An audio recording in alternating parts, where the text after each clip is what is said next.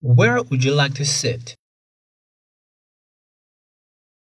How about this table? The floor is slippery. Be careful where you walk. Please come and follow me. Would you like to be seated now?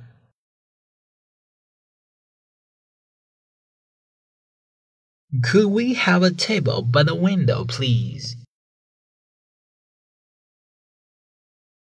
Would you like to sit by the window or near the doorway? How many of you may we expect in your party?